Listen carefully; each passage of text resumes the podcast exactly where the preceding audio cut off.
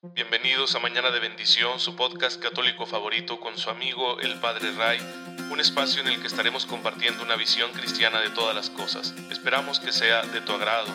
Gracias por estar aquí. Comenzamos.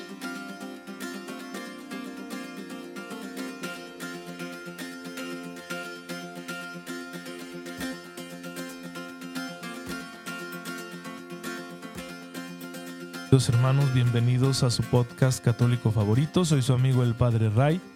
Ya saben, mi deseo de cada mañana es que tengan siempre una fe muy viva que les permita descubrir cómo se hace presente la gracia de Dios para que la apliquemos hasta en los pequeños detalles. Y hoy que es lunes, pues hay que empezar a aplicarla porque para la mayoría es el inicio de la jornada laboral y hay que hacerlo con toda la actitud. Nada de hacer ese disque San Lunes de pereza, no, no un San Lunes cristiano, un San Lunes católico, decir hoy le voy a servir al Señor con todo mi corazón y con todas mis fuerzas, que para eso Él me ayudará. Y hablando de ayudas, de auxilios, la iglesia celebra hoy tradicionalmente a María Auxiliadora, es decir, hoy celebramos a la Santísima Virgen María, Madre de nuestro Señor Jesucristo, bajo esta advocación de auxilio de los cristianos. Eh, fue muy difundida esta devoción por los salesianos en el mundo entero, ya que su fundador, San Juan Bosco, fue un gran devoto de esta advocación de María. Y es que claro que la necesitamos como intercesora, como madre protectora, porque así nos la ha dado el Señor. Él se la entregó al discípulo amado y en Él estamos todos.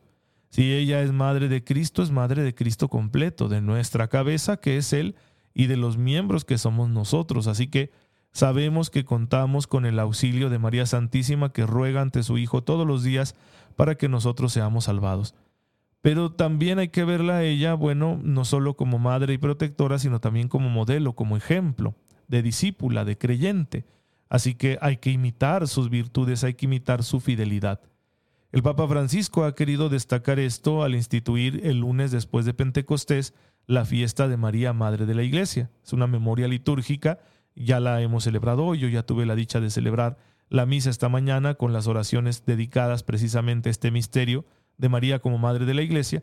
Y el Papa Francisco destaca esas dos cosas, ¿no? Que por un lado ella es nuestra intercesora, amorosa y maternal, pero por el otro lado también es, es modelo para la iglesia entera, para que nosotros veamos en ella los pasos a seguir, de manera que estemos cada día más en comunión con Jesucristo nuestro Señor.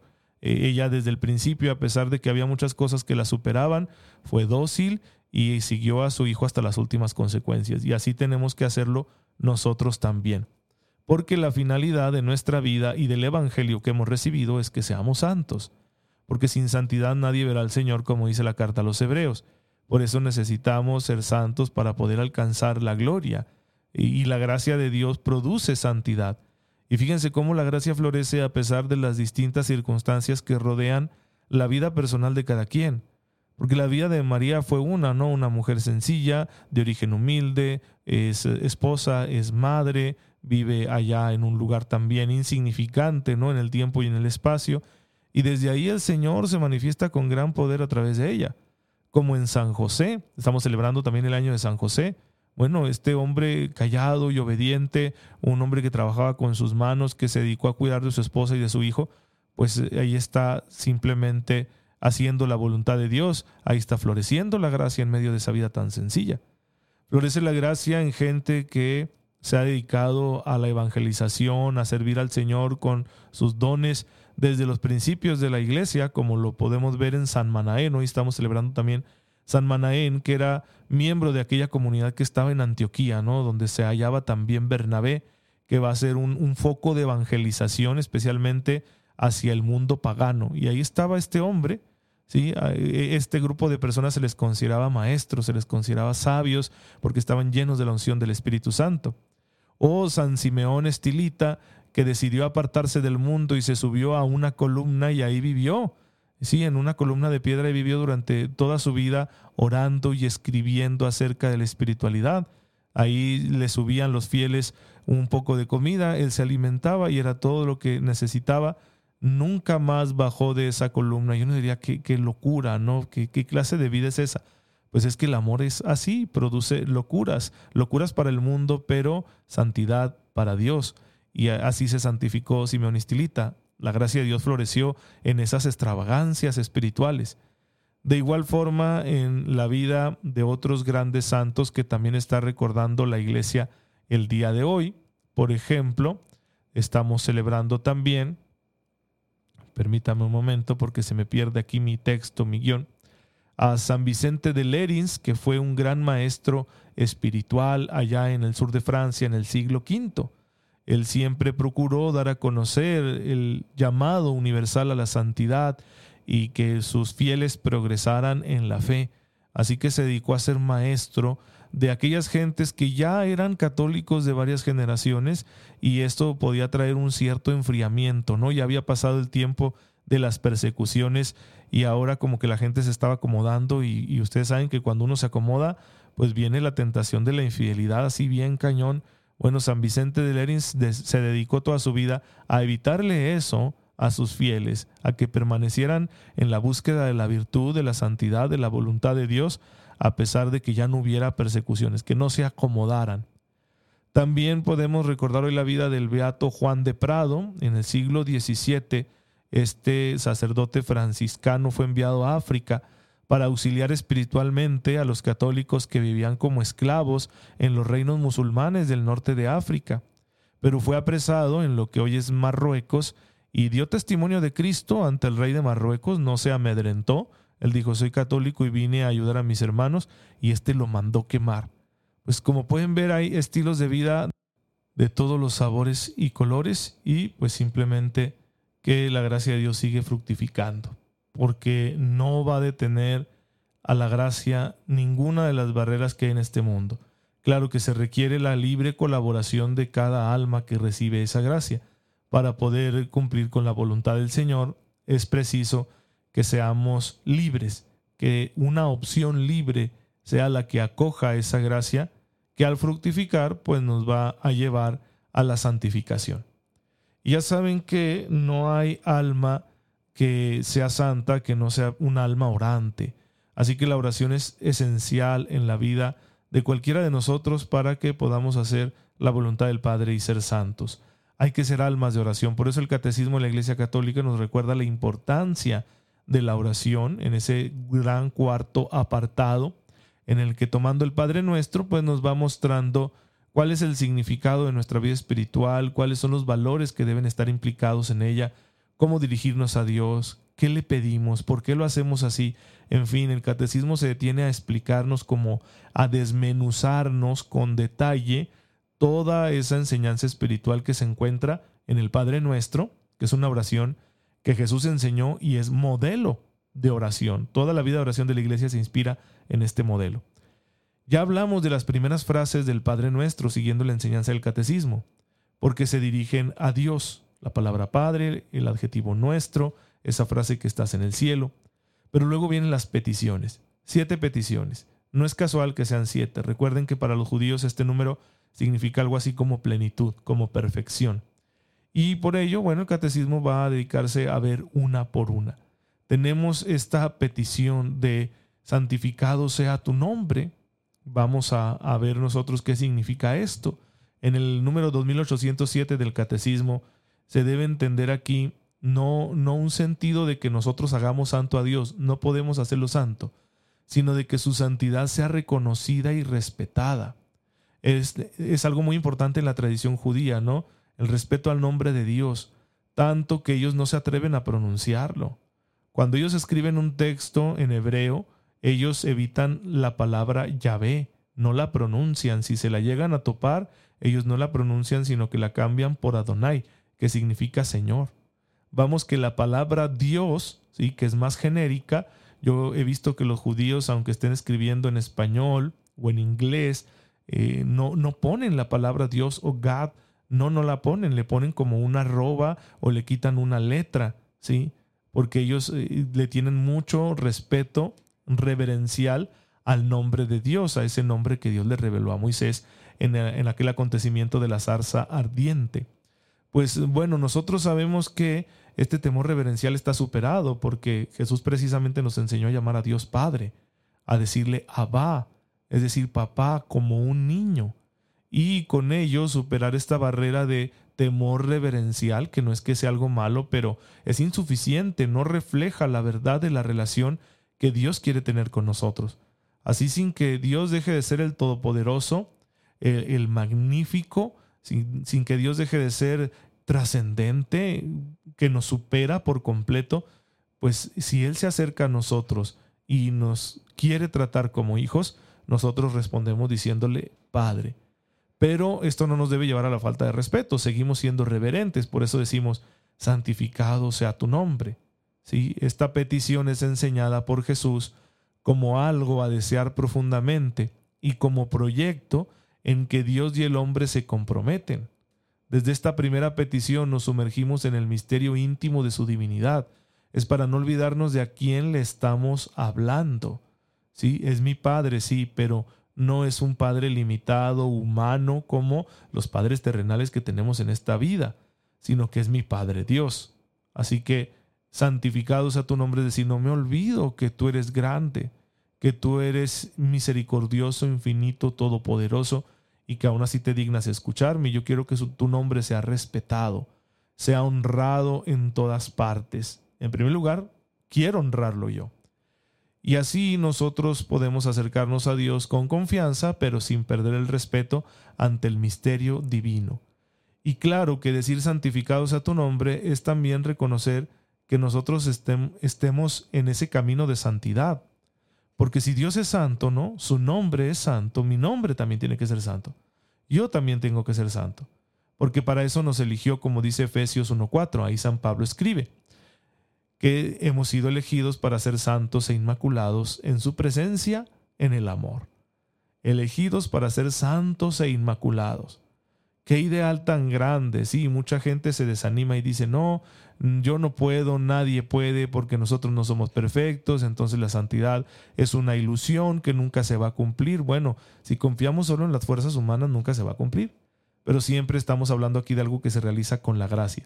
Sin embargo, estamos en esta lógica cuando yo digo santificado sea tu nombre, estoy diciendo también que el respeto que le doy a Dios, la gloria, la honra que le doy a Dios, se la doy con una vida santa. No es solo una frase, una alabanza vacía, ¿no? Elaborada simplemente para llenarnos los labios con ella. No. Estoy diciendo que yo con mi vida voy a honrar a Dios. Quiero darle gloria a Dios con mi vida. ¿Y qué clase de vida es la que le da honra y gloria a Dios? pues una vida recta, una vida santa, una vida que se realiza en el amor, como dice ese texto de San Pablo que acabamos de citar. En los momentos decisivos de la revelación, dice el catecismo en el número 2808, Dios muestra su nombre, pero no lo muestra así simplemente, sino que lo revela realizando su obra. Esta obra no se realiza para nosotros y en nosotros, más que si su nombre es santificado por nosotros y en nosotros. Es decir, la obra de Dios va a encarnarse en mi vida y en la tuya, y entonces la presencia de Dios tiene que ser santificada, glorificada, honrada en tu vida y en la mía. No es un concepto abstracto, sino que habla de la clase de amor que tenemos que ofrecerle a Dios. Recordemos el primer mandamiento, amar a Dios por encima, por sobre todas las cosas. Amar a Dios de verdad, con todo nuestro ser, con todos los elementos de nuestra vida personal, con todo lo que soy y lo que tengo. Ese es el mandamiento principal. Y bueno, pues hemos de estar dispuestos a celebrarlo, a verlo hecho realidad. Para ello contamos con la gracia de Dios. Pero hay que tener claro esto que dice el catecismo. ¿sí? Dios se revela a través de sus obras. No simplemente dice yo me llamo así, sino que muestra quién es con sus obras. Y entonces, cuando yo digo santificado sea tu nombre, no estoy diciendo solo santificado el nombre que tú me diste a conocer, la palabra, ¿sí? E, esas letras que forman el nombre, por ejemplo, de Yahvé. No, no estoy diciendo eso, estoy diciendo que yo quiero reconocer y santificar tu presencia con mi vida. Quiero hacerlo con mi vida, con mi ser, con mi existencia misma. Porque si no estaríamos reduciendo el nombre a una palabra, y no, el nombre de Dios indica su identidad, indica su persona, ¿sí? Es, por poner un ejemplo que nos ayude a entender esto, es una analogía. Recuerden que las analogías, las comparaciones son deficientes, no dicen todo, pero dicen algo verdadero.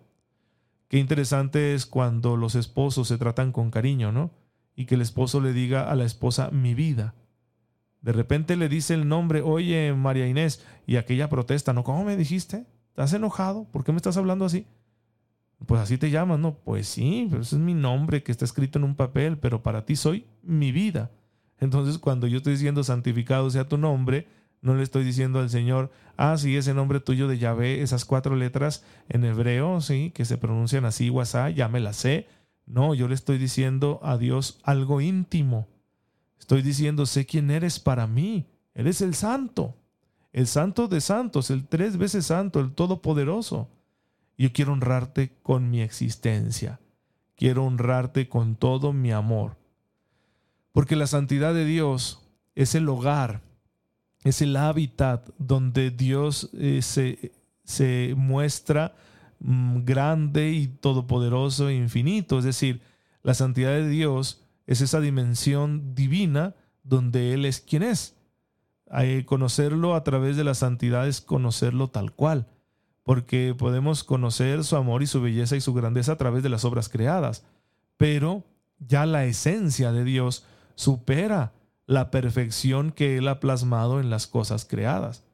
Por eso estamos hablando de una realidad que trasciende la creación y la historia, a la que la escritura llama gloria. También podemos llamarla majestad, ¿sí? La majestad de Dios, la gloria de Dios, la santidad de Dios, hablan de esa dimensión de Dios, de su esencia, que no podemos alcanzarla con los sentidos, que no podemos alcanzarla a través de la mediación de las cosas creadas. Santificados a tu nombre es reconocer esa existencia gloriosa de Dios, que yo no puedo atraparla con mi imaginación ni con mi entendimiento, que es siempre más grande de lo que yo creo, de lo que yo pienso, y sin embargo soy invitado a acercarme a ella. Así como Dios le pidió a Moisés que se acercara, pero luego le dijo quítate las sandalias. Aquí no puede haber intermediación. Tienes que tocar con tu carne el suelo que estás pisando porque es sagrado. Así tú y yo cuando nos dirigimos a Dios nos quitamos las sandalias, no nos quitamos el sombrero como la gente de antes, sobre todo en las comunidades rurales. ¿sí? Pasaba alguien de respeto y se quitaban el sombrero. Es decir, aquí yo me reconozco que soy poca cosa y que tú eres grande. Yo soy criatura, tú eres Dios. Yo soy limitado, tú eres ilimitado. Yo soy finito, tú eres infinito. Yo no puedo nada, tú lo puedes todo. Esta reverencia hay que manifestarla siempre en aquellos signos que con más claridad hablan de la presencia de Dios. Y hay dos especialmente. El primero es la Eucaristía, porque en la Eucaristía está realmente presente Jesucristo nuestro Señor con su cuerpo y su sangre, su alma y su divinidad. Si ahí está Jesús en la Eucaristía y Él es Dios y Dios es uno solo, entonces la gloria de Dios está presente en el misterio eucarístico. Por eso debemos tratar la Eucaristía con sumo respeto, ¿sí? con mucho cuidado, sin olvidar que ahí está Dios. Debemos tener un trato reverencial con la Eucaristía. Claro, esta reverencia no debe convertirse en una especie de escrúpulo, como la gente que está expuesto al Santísimo y camina hacia atrás, ¿verdad? Como, como raritos, como cangrejos. No, e, eso no está bien. No hay que romper con la naturalidad de las cosas. Al contrario, yo siento que esas son faltas de respeto. Con mucha naturalidad uno trata el cuerpo del Señor. Que nosotros lo tratemos con cariño y delicadeza no significa que estemos obsesionados con lo externo. De nada me sirve ser muy respetuoso, hacer mis genuflexiones perfectas y, nunca darle la espalda al Santísimo Sacramento si a la hora de la hora yo le falto respeto con mis pecados, con mi conducta. Hay que saber ubicarnos ¿no? en este misterio de fe. Y luego está la otra presencia de Dios que hay que santificar también, es decir, hay que reconocer ahí a Dios y honrarlo y respetarlo. Dios está presente en el misterio de mi hermano en mis semejantes, en las personas que están a mi alrededor, ahí está el Señor. También ante ellos hay que quitarse las sandalias, porque también en el misterio de mi hermano Dios se hace presente como en una tierra sagrada. Así que el respeto que debo a mis semejantes tiene que hablar de la santidad de Dios que yo honro y glorifico con mi vida. Pues bueno, hermanos, esta es la enseñanza que tenemos el día de hoy acerca de este este apartado del catecismo que nos está hablando del Padre Nuestro. Vamos a continuar con ello, así que no se pierdan los siguientes episodios. Te damos gracias, Padre, porque en tu infinita bondad nos permites invocarte.